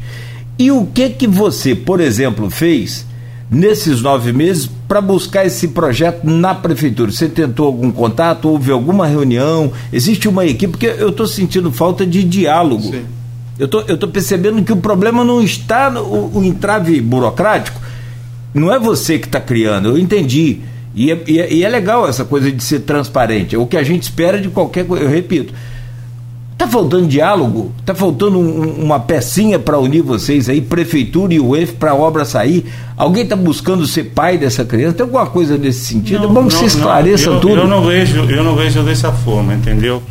O que, o que eu vejo é o seguinte, Cláudio, tu vai fazer uma obra na tua casa e tu vai procurar orçamento, não vai? E em função de vários orçamentos, tu vai fazer um negócio. Se tu não tem orçamento, como tu vai fazer a obra? Quem é o responsável de poder entregar o orçamento? A empresa. Ela vai te entregar o orçamento. Nesse momento é o seguinte: eu tenho um recurso na universidade e assim as pessoas podem realmente procurar ou pensar ou colocar o que quiser. Mas a grande verdade é que estão totalmente errados em relação a isso e o que eu ouço é exatamente o contrário. Entendeu? Nós temos o dinheiro e o compromisso de executar a obra. A prefeitura tem o direito de procurar um projeto e apresentar para a gente. O problema não está comigo. O problema está com a prefeitura que tem que apresentar o projeto. O que é que a gente fez durante todo esse processo? Tiveram várias reuniões. O doutor Humberto teve reunião com o Boixá, teve reunião com os outros lá. Nós tivemos a reunião específica com Vladimir dentro da UENF. Aliás, não uma, foram duas ou três reuniões. Entendeu? E o momento é o mesmo. Para a gente poder fazer o processo licitatório, ele tem que apresentar uma série de documentos para a gente poder colocar. E vamos ter que ir junto com eles a solicitar isso. Volto a falar. Tem um projeto emergencial? Tem. Porque o IFAM falou para a gente que tem. Esse projeto emergencial foi um acordo entre a prefeitura e a empresa privada, que a prefeitura pague o projeto e que depois apresente para a gente e a gente executa. Simples assim. Entendeu? Então a prefeitura não quer pagar o projeto por algum tipo de motivo que eu não sei qual é, ou recurso, seja lá o que for, tem a possibilidade a prefeitura de entrar em contato com o IFAM, como a gente fez em Cabo Frio. Ou seja, em Cabo Frio está demorando a mesma quantidade de tempo porque a gente procurou uma saída. Tem que sentar e procurar uma saída porque ninguém te dá. Mas nós já encontramos. Então temos um grupo de trabalho em Cabo Frio que tem a prefeitura, a gente e o IFAM. Nesse grupo de trabalho foi encontrado um projeto que tem. Eu acredito que o IFAM tenha alguma coisa similar aqui. A prefeitura pode entrar em contato com o IFAM, pode criar esse grupo de trabalho pode tratar de ver se o IFAM apresenta para a gente um projeto de execução nessa parte emergencial que está sendo colocada para fazer. Agora, uma coisa que eu quero deixar claro o que que está contemplado dentro desse projeto emergencial, até onde eu sei, Raul, porque o que me foi apresentado foi uns planos que estavam isso isso, não tem recuperação elétrica nenhuma. O que tem a colocação de ar condicionado é o que eu vi no projeto e a recuperação de telhados. Então, assim, recuperação elétrica para os fios não pegarem fogo, isso eu não vi. Da mesma forma, projeto de anti-incêndio para poder apagar o incêndio, também não vi. Mas eu não vi o projeto todo. Eu não estou falando que não tenha. O que eu estou falando é que eu não vi. Da, da Sabra. Da Sabra. Eu não vi esse projeto. Tem, então eu não tenho como garantir que vão ser trocados todos os fios do solado jesuíta. Não tenho isso. Ah, é eu não sei se isso está dentro do projeto. Também não tenho como garantir que vai ser feito um processo contra incêndio. Também não posso garantir. O que eu posso garantir, que foi colocado para a gente, é que tem um projeto de recuperação de telhado, e aí, não acredito que seja um processo muito complexo, porque recuperar telhado é a mesma coisa recuperar telhado aqui, em Cabo Frio ou em qualquer outro lugar. Evidentemente, deve ter uma madeira específica para poder trabalhar. Não sei se esse é o caso. Entendeu? E a outra coisa é a colocação de alguns ar-condicionado na parte de climatização dentro desse processo. Esses são os dois pontos que eu sei. Não sei se tem outros. Da mesma forma que queria deixar claro, não existe a possibilidade da lei de solicitar o dinheiro de volta. Por quê? Primeiro porque está é, na tá, conta tá, da gente. Está avançando muito, Raul. Tem um ponto, senão você, tá, você fala dois, três pontos, aí senão eu perco a pegada da. da, da tem, tem ouvinte perguntando aqui. Então tudo bem, beleza. É, Wanda Terezinha Vasconcelos, aqui. Que complicação. Também. Acho, Wanda, eu fico pensando se os jesuítas tivessem isso para erguer o solar. Acho que não tinham erguido, não. É, mas aqui o Maurício Furel Batista faz uma pergunta aqui, é, duas perguntas que eu acho, interessante colocar. É, não, perdão, uma pergunta. Travou aqui. Essa verba pode ser perdida ou devolvida por esse descaso? Descaso é a palavra dele, tá? Estou repetindo aqui. E eu é, me formei com a Alerj e, é, e com jurídico também Pode sim. Pode sim, pode se houver mudança do comando da LERJ, pode se, se chegar à conclusão de que está inativa a aplicação do recurso, pode sim. É, juridicamente é possível sim. É, eu não estou te falando se juridicamente é possível ou não, eu estou falando que isso não acontece. Por quê? Inativo o dinheiro não está. A gente vai fazer a contratação de pessoas para trabalhar lá com a Rafael. A gente está em processo de compra de alguns equipamentos a gente vai fazer um negócio de Cabo Frio. A gente está colocando o processo da gente daqueles 2 milhões que são nossos. O objetivo continua sendo o mesmo. O objetivo da gente, o plano da gente, o que a gente tem que fazer, a gente tem um compromisso de fazer e vamos fazer. Entendeu? Então, assim, não tem mudança de recurso. Eles poderiam realmente reclamar alguma coisa para poder retirar alguma coisa se a gente não tivesse ou tivesse utilizando o recurso para outra coisa. Mas isso aí não acontece, tá? Então, assim, retirada do recurso não é uma coisa que vai acontecer. Eu não vejo como isso seja possível. Aí teria, talvez, talvez, uma discussão, se for o caso, entre a gente. É, em relação a se está ou não está, enfim, é, descaso como está sendo colocado. Não, quem falou foi o. o não, não, tudo bem, tudo bem, mas eu, eu queria que eh, especificar sobre isso. Não, não tem descaso, nem por parte nossa, nem por parte de Rafaela, nem por parte da prefeitura. Entendeu? Digamos assim, tem selo, tem. E tem um objetivo que cada um tem que cumprir. O meu objetivo inicial continua sendo o mesmo. Me entrega um projeto, eu orço, traio uma empresa e executo. Esse foi o objetivo que a UENF foi trazida para dentro desse processo. A historiadora Rafaela Machado, que é diretora da Arquivo Municipal, coloca aqui. A verdade é que solar e arquivo precisam de um restauro total. No caso do arquivo, a reestruturação. Colocando aí que você conversou com o Cláudio, telhado, é, parte Não, elétrica. Mas o restauro total é o que a gente está procurando, que foi o que foi prometido desde o início. Mas o restauro total não tem nenhum projeto. Sim, você tem uma, um aprovado na. Não tem nenhum projeto de Registrado no- restauro no total IFAM. colocado. O que aí é um Emergencial. projeto emergencial. Isso sim. sim. E dentro desse projeto emergencial, só para deixar claro, o que eu sei do projeto emergencial é o telhado e a colocação de uns ar-condicionados. Essa é a parte que eu sei. Agora, todo o sistema de melhoria da parte elétrica do, do solar, eu não sei.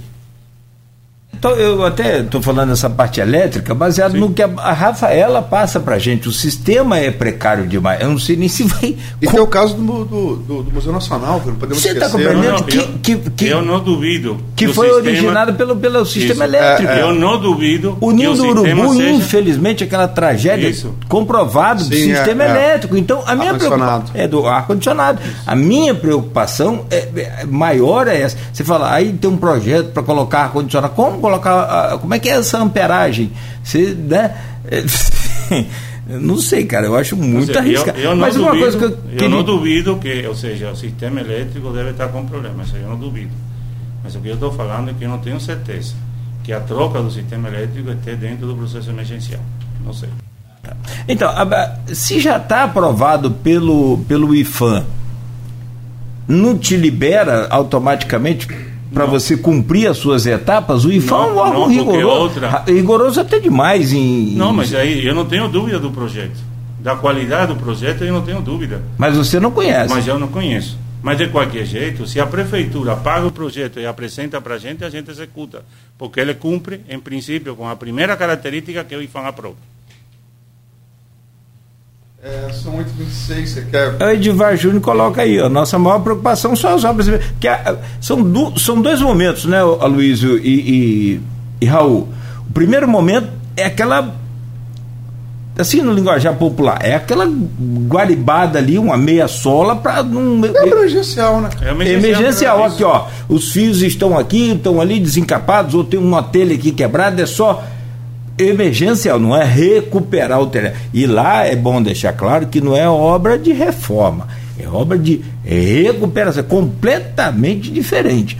Né? Se reformar é fácil, você troca o telhado, troca a madeira, bota a telha mais moderna, isso é outra coisa, isso não. não ali é obra de recuperação. Fazer a última pergunta para fechar esse bloco. Esse, esse bloco dá. Acho que Dá um programa, Tem, tem um semana. ouvinte que coloca aqui. Melhor se fosse fazer um programa só sobre esse tema com as duas partes. Aí eu acho que seria mais, mais- mais produtivo. Senão fica, com todo respeito a Raul e ao Poder Público Municipal, pa- fica nesse num aparente jogo de empurra, né? Uhum. É, agora, é, última pergunta, Raul. É, você tem uma projeção de quando a obra vai ser iniciada? Não. Não tenho. Porque eu estou precisando que apresentem aqueles projetos para a gente começar o processo licitatório. Agora, o que eu posso falar é se apresentarem o projeto para a gente, se pagassem o projeto, apresentarem o projeto para a gente, no mínimo, ou seja, no máximo, em dois meses a gente já estaria fazendo a obra. Perfeito. Bom, vamos torcer para que alguém da prefeitura, então, e naturalmente a gente vai levar essa demanda também até a prefeitura, para que apresente esse, esse projeto e que essa coisa anda. Telhado e parte elétrica são nossas partes mais sensíveis e frágeis. Palavras da Rafaela Machado. E a Roseni Artigas aqui colocou. Bom dia, que complicação. KKKKK. Não, mas, é, mas é de fato, não, não é uma coisa simples. Entendeu? Não é uma coisa simples. É a utilização de dinheiro público para poder fazer as coisas e que seja de forma ordenada, ela requer que cada um cumpra suas etapas. A nossa etapa, de novo, é a execução do projeto que apresentem para a gente. Como não tem projeto, não nos apresentam um projeto, nós não podemos pagar um projeto de uma empresa privada, a gente então está dando um passo atrás e tentando ajudar na elaboração desse projeto. Mas se apresentarem um projeto, paga para a safra, consiga com IFAM, seja lá qual for, a gente consegue fazer essa parte relativamente rápido. Vamos ter experiência agora em Cabo Frio, ou seja, nós não estamos colocando uma coisa hipotética, estamos colocando uma coisa real que a gente está fazendo em Cabo Frio. Bom, você colocou a responsabilidade agora no colo da prefeitura. Depende não, deles. Não, a responsabilidade continua sendo dos dois. Eu não estou tirando a minha responsabilidade do meio. Entendeu? Porque eu estou colocando a responsabilidade do projeto da prefeitura. A responsabilidade da execução da obra é minha. Ou seja, da, da, da, da UENF. Perfeito. Bom, Raul, deixa eu te pedir licença novamente. Sim. A gente toma um cafezinho, uma água e volta já, Luiz, com o último bloco, é, é, captando aí uma, uma espécie de, de projeção sua, não de mãe de nada, tadinha, lá no, onde ela esteja, mas de. eu não sei, de repente. É, é assim, você falando um pouco sobre a importância dessa eleição esse ano de 2022 aqui na Folha FM. E agora vamos ouvir do Raul uma projeção para as eleições 2022. E Raul, olha, essa eleição é para você avaliar a importância dela, os nomes postos no tabuleiro aqui da região para deputado estadual e para deputado federal, a importância de termos representantes eh, locais e regionais nas duas casas, tanto do Rio quanto em Brasília. E junto dessa avaliação, essa projeção sua, o que, que, seria ideal da gente conseguir eleger aqui dois, três deputados federais, quatro, cinco deputados estaduais, é, eu, eu, gostaria de colocar uma outra questão que lá na, na UENF acho que não é utopia, mas é um sonho desde a fundação, um pouco mais depois da fundação, que é a autonomia é, é, plena da, daquela instituição. Eu, eu, esqueço o nome daquele reitor flamenguista, ele é, ele é de Pernambuco. Hã? Braz, Braz, Braz. Você conheceu o Braz, Luiz? Hã? Falou flamenguista? Rapaz, foi ele... goleiro também. Foi goleiro, foi goleiro. Boleiro. Boleiro. boleiro. Ah, não, boleiro. Não, é bom de bola. Bom de bola. O Braz, rapaz, visitando lá na sala da reitoria, falou: não, pode usar o banheiro meu aqui? Eu falei: não, rapaz até o espelho era do Flamengo. Falei, ah, eu perdi a vontade. Obrigado, Braz. Mas, cara, extremamente gentil.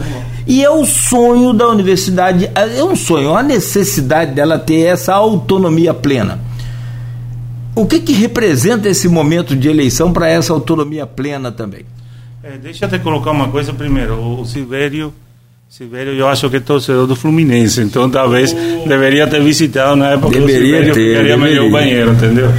Mas é assim, eu acho que essa eleição é, é uma eleição muito complexa, é uma eleição difícil, e eu acho que, que as pessoas estão tomando ela num caminho, no meu ponto de vista, errado. Eu acho que não é mais uma eleição de direita contra esquerda, é uma eleição de projetos coletivos e inclusivos contra projetos individualistas e excludentes.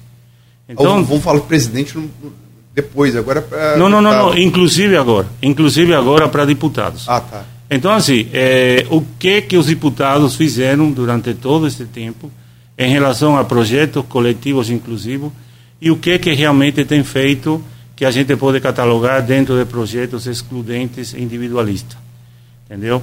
Daqui da região, a gente só tem contato com um dos deputados, os outros infelizmente faleceram, mas é um deputado, Bruno da Guaire, sempre tem estado junto com a gente, ultimamente, talvez um pouco mais complexo pelo a possibilidade dele ser secretário, enfim, tudo aquilo, mas é um deputado que, no final do ano passado, com a eleição do, do Vladimir, talvez a gente teve algum, algum problema, mas logo depois isso foi resolvido, quando a gente realmente ligou para o Vladimir e a gente está trabalhando junto com a prefeitura em todos os projetos. Então, o Bruno é uma pessoa que sempre tem defendido a causa da UENF. Entendeu? Isso acredito que seja entre os candidatos que estão sendo colocados agora. É, muito embora a gente sempre, sempre tenha obtido resultado mais do pessoal de fora que do pessoal de dentro. Então, a gente tem, por exemplo, tem o, o Costa lá, é o Rafael Costa, que defende lá de Niterói, que defende os direitos humanos, que é um projeto coletivo inclusivo. A gente tem o Conte Bittencourt, que também tem trabalhado muito em projetos inclusivos eh, e coletivos, entendeu? Então tem toda uma série de deputados que realmente participam disso, mas eu chamaria a atenção das pessoas para procurar dessa forma. Ou seja, não se o deputado de esquerda ou de direita, senão quais são os projetos que o deputado tem em relação a coletivo e inclusão e em relação a individualista e excludente, entendeu? Eu acho que isso é fundamental na hora de, de decidir. Em relação a deputados federais, tem alguns que têm trabalhado muito com a gente.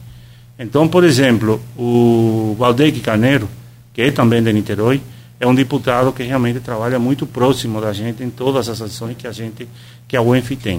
E aqui, por exemplo, nós temos o trabalho coletivo e inclusivo que o Caio fez na Secretaria de Tecnologia lá em Niterói.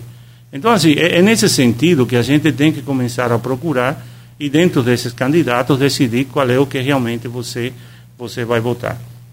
Em relação à autonomia da, das universidades, a gente teve uma reunião com, com um dos candidatos a presidente e a gente colocou esse ponto como fundamental, a implementação da autonomia universitária, porque a Constituição permite, inclusive, a do Estado, mas a implementação da Constituição da, da autonomia universitária é fundamental tanto dentro do Estado quanto fora. A gente já tem um projeto para apresentar na lei, e esse projeto pode ser utilizado também para apresentar na Câmara. É um projeto que onde a gente tem dentro dessa parte da autonomia, ataca cada uma das áreas dessa autonomia, inclusive a autonomia financeira. Mas nós não podemos, e aqui me permite uma parte, falar da autonomia do Estado de Rio de Janeiro, tendo uma comissão em Brasília, que é a que regulamenta o regime de recuperação fiscal, que manda mais que o próprio governador. Entendeu? Hoje a UENF tem uma quantidade de recursos orçamentário e financeiro para poder pagar uma série de auxílios para os seus funcionários. O governador assinou, está todo assinado na lei, mas essa comissão que está em Brasília fere toda e qualquer autonomia universitária e ela que decide o que a gente pode ou não pode fazer. Pasme, essa própria comissão falou para a gente que, embora a gente tenha o direito de utilizar o recurso de 25% na educação, a gente poderia utilizar em outra coisa que não é pessoal. Ou seja, essa comissão manda mais que a Constituição da República do Brasil. A Constituição da República não especifica em que, que a gente vai utilizar o recurso. É educação como um todo. Então, assim, nesse momento, a gente falar de autonomia universitária é extremamente importante e aqui no Rio, para a gente ficar de uma vez e por todas defendido dessa comissão de recuperação, ou seja, de, do regime de recuperação fiscal, que são três pessoas que hoje, e aqui quero deixar bem claro, através delas, o Estado do Rio funciona praticamente num sistema escravista. Eles decidem o que a gente pode ou não pode fazer. O governador desse estado está, não, não tem possibilidade contra essa comissão. Então, nessas condições, realmente não daria para a gente se desenvolver e de aí que a autonomia universitária passe a ser fundamental. Vamos lá, para terminar, é, projeção é, para governador e presidente. É, a gente está vivendo, só para duas polarizações, né? Parece que é muito mais nacional, né? Lula-Bolsonaro, né? Bolsonaro-Lula, e que se reflete no estado do Rio em, em Freixo, é, em, pela ordem das pesquisas, Cláudio Castro Freixo. Eu falo porque todas as pesquisas dão isso, né? Uma polarização é, para presidente e uma, uma para o Estado. É, você vê chance de terceira via e como é que você projeta, se você concorda com essa polarização e como é que você projeta? Eu concordo com a polarização, mas é de novo, é uma polarização naquele sentido, não é direita e esquerda. De fato, o Lula tem como vice o Alckmin, que não é exatamente esquerda dentro desse processo é uma polarização entre projeto coletivo e inclusivo, representado por Lula e o Alckmin, e projeto excludente individualista, representado por Bolsonaro e, e aquele general, qual é o nome? É, o Braga Neto. Braga Neto, entendeu? Então nós temos que escolher entre esses dois projetos. As universidades que construímos projetos coletivos inclusivos, evidentemente já temos o nosso voto. Isso não quer dizer que toda a comunidade é favorável a esse tipo de coisa. A universidade como um todo tem de tudo. Mas hoje o Brasil precisa de um projeto coletivo, inclusive onde todas as pessoas entrem.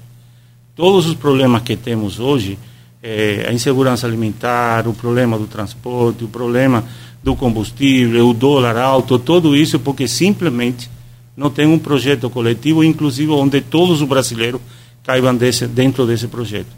Então eu queria um pouco chamar a atenção nisso. E aí, o Estado a mesma coisa. Entendeu? Ou seja, quem defende um projeto inclusivo e coletivo deveria ter apoio da maioria da população que está fora do processo e a que está dentro desse processo atualmente, eh, todo mundo deveria apoiar.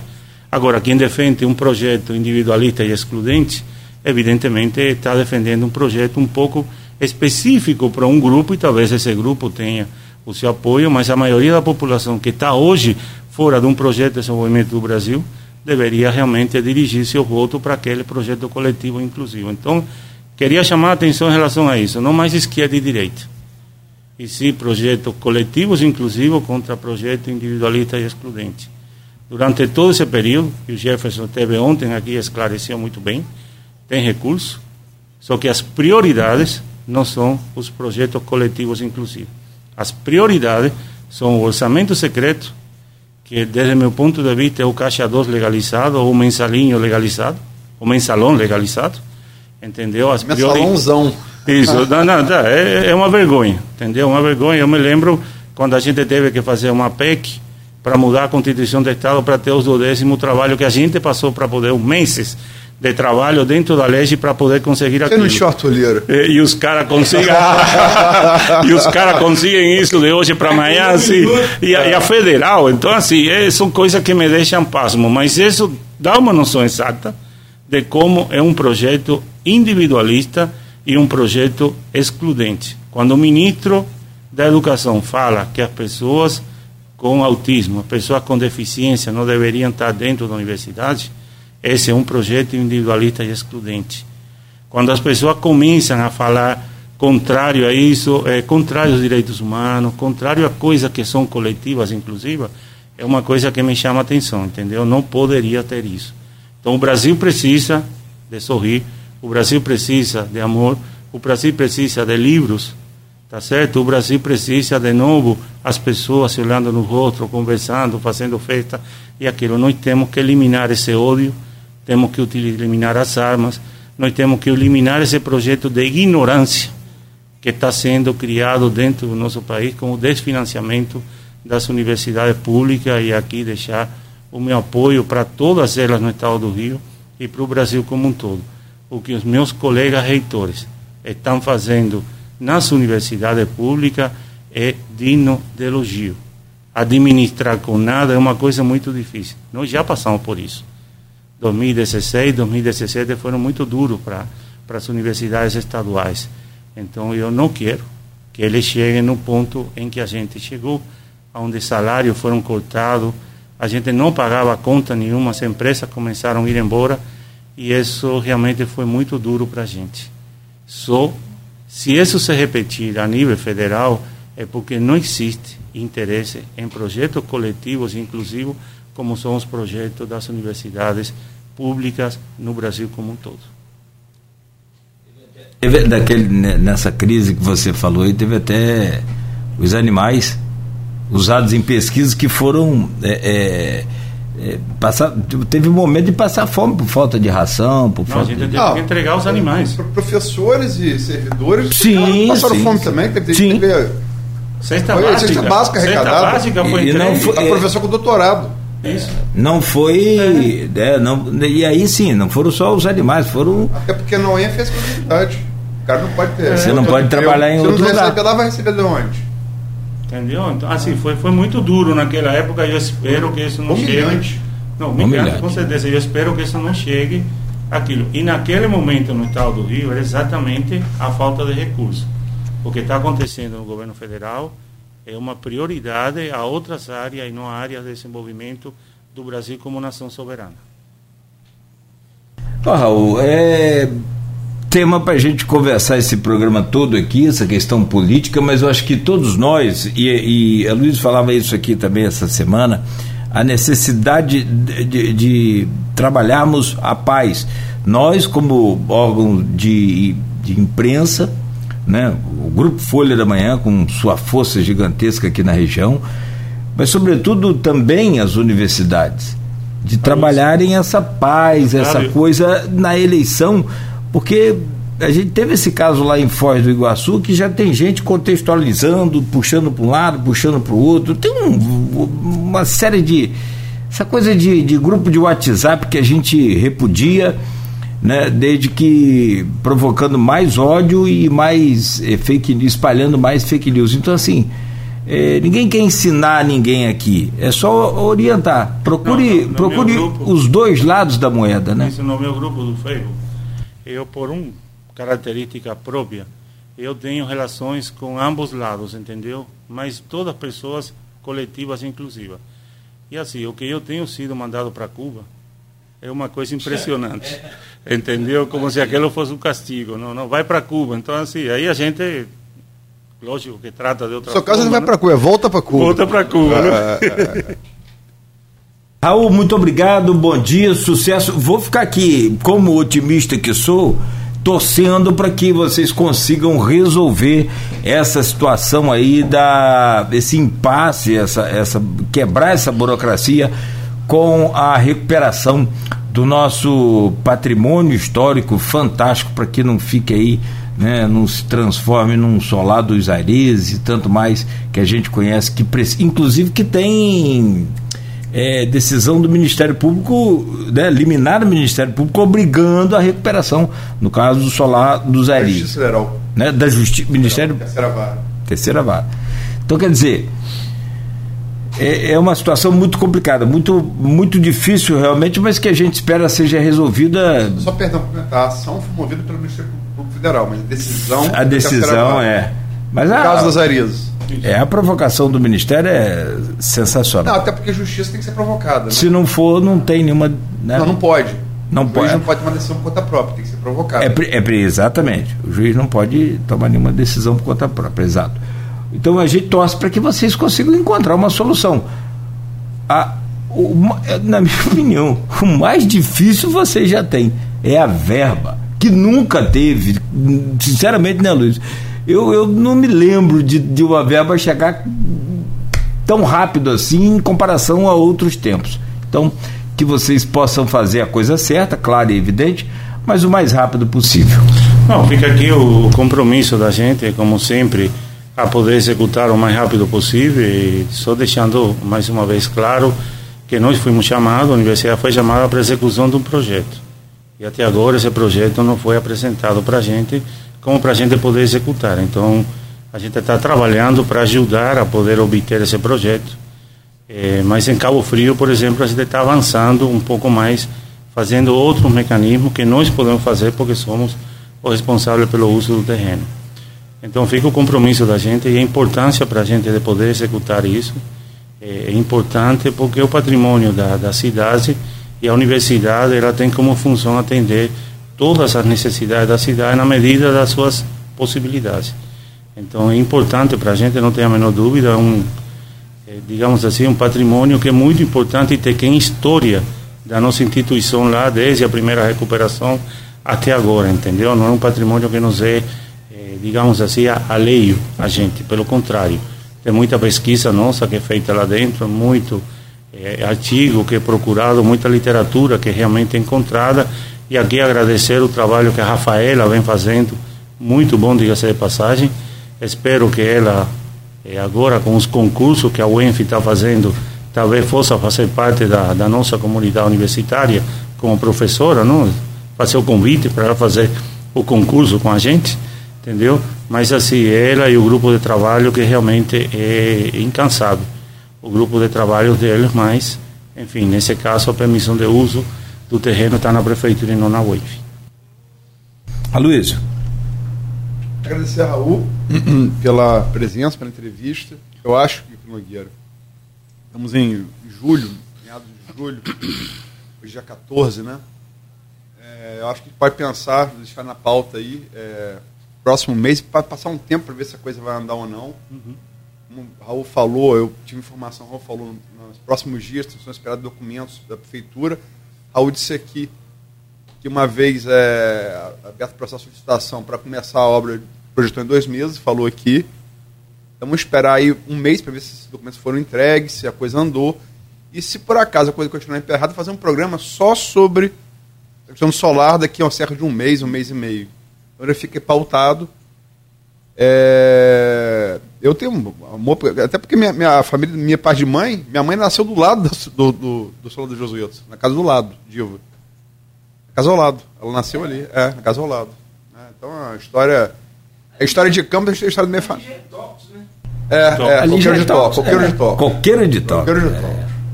É, minha mãe, nasceu do lado, do do lado. Ah, ela conta, vizinha, é, é, conta. vizinha. Então, e muito mais do que a história familiar, a história da, da, da cidade, né? Desde antes de Campos ser Campos. É, e depois tive a oportunidade de trabalhar também naquela época lá que eu vi, eu vi o restauro sendo feito. Eu presenciei, sou testemunha daquele, daquele, daquele trabalho, vi, tive na inauguração, tenho muito desejo é, de que.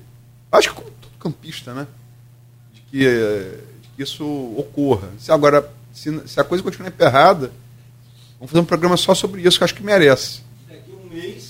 Ainda Cai exatamente na sua semana, lá para 11 de agosto, por aí.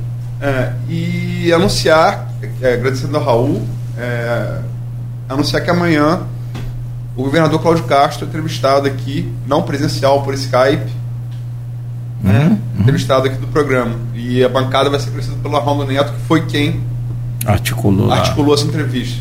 Né? E um- vai sair amanhã. Importante, governador do Estado, né? Candidato, a- candidato à reeleição, eleito go- vice-governador, agora a reeleição como governador. E, enfim, uma eleição polarizada. É, ele está à frente de algumas pesquisas, é, outras o Freixo, mas eles estão ali disputando. E vamos ver. Amanhã o governador Cláudio Castro. Acho muito importante essa entrevista amanhã. Sim, sim, sim. Vai dar para falar de tudo. Né? É, tem a agenda apertada, É, né? é, mas vamos, vamos trazer ele aqui amanhã. Sim. O programa começa a partir das 7 horas, aí logo a seguir, né, de acordo com a agenda dele lá, o governador acessa aí a nossa a- a- o nosso programa para participar dessa entrevista. Luiz, muito obrigado. Não, tem algum comentário, tem algum destaque ainda para a gente fazer? Se bem que essa semana já vai. Só, só é, quando fala esse negócio de Faz do Iguaçu, lembrar que isso, isso foi acontecido em Campos. Em julho do ano passado, Sim. em julho do ano passado, o artista plástico Andinho um Indy estava fazendo ali um, um- um muro particular na Conselheiro Otaviano, centro da cidade, área nobre da cidade, chamada área nobre. É, e o particular pode fazer no seu muro o que ele quiser, né?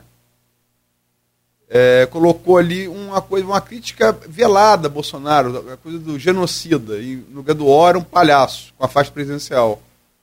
E Bolsonaro é chamado de Bozo, né? É, pelos seus é, opositores. E é, teve uma arma apontada para ele por um, por um bolsonarista que vinha passando de carro. Felizmente, não atirou, mas a coisa tá, tá complicada. Tá complicado. Então, isso que ocorreu agora, em Foz do Iguaçu, no sábado passado, poderia ter ocorrido aqui em Campos em julho. Felizmente não ocorreu.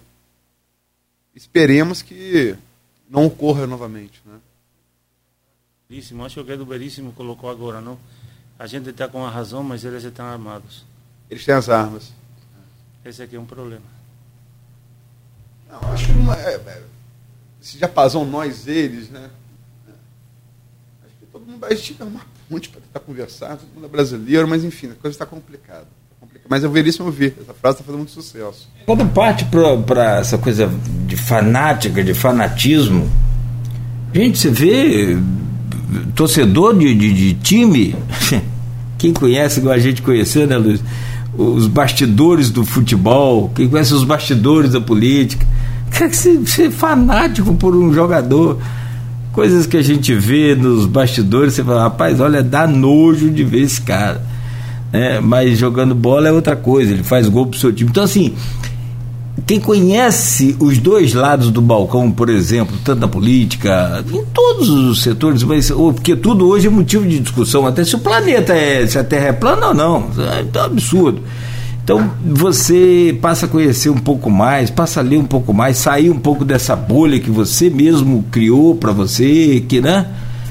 Tentar entender o que está acontecendo de fato no mundo para você emitir a sua opinião, até mesmo para. Mas em momento algum, fanatismo só leva a isso. Vamos lá? 9 horas, um minuto. Aloysio, bom dia e até amanhã, se Deus quiser, online. Amanhã. Valeu. Até amanhã. E você falaram aqui que você é flamenguista, você é palmeirense. Não, eu sou palmeirense, mas é. Não tem nada a ver com o time daqui do Rio, mas. Cuba tem futebol desenvolvido? É, Cuba tem um futebol precário, porque você joga futebol em terreno de beisebol.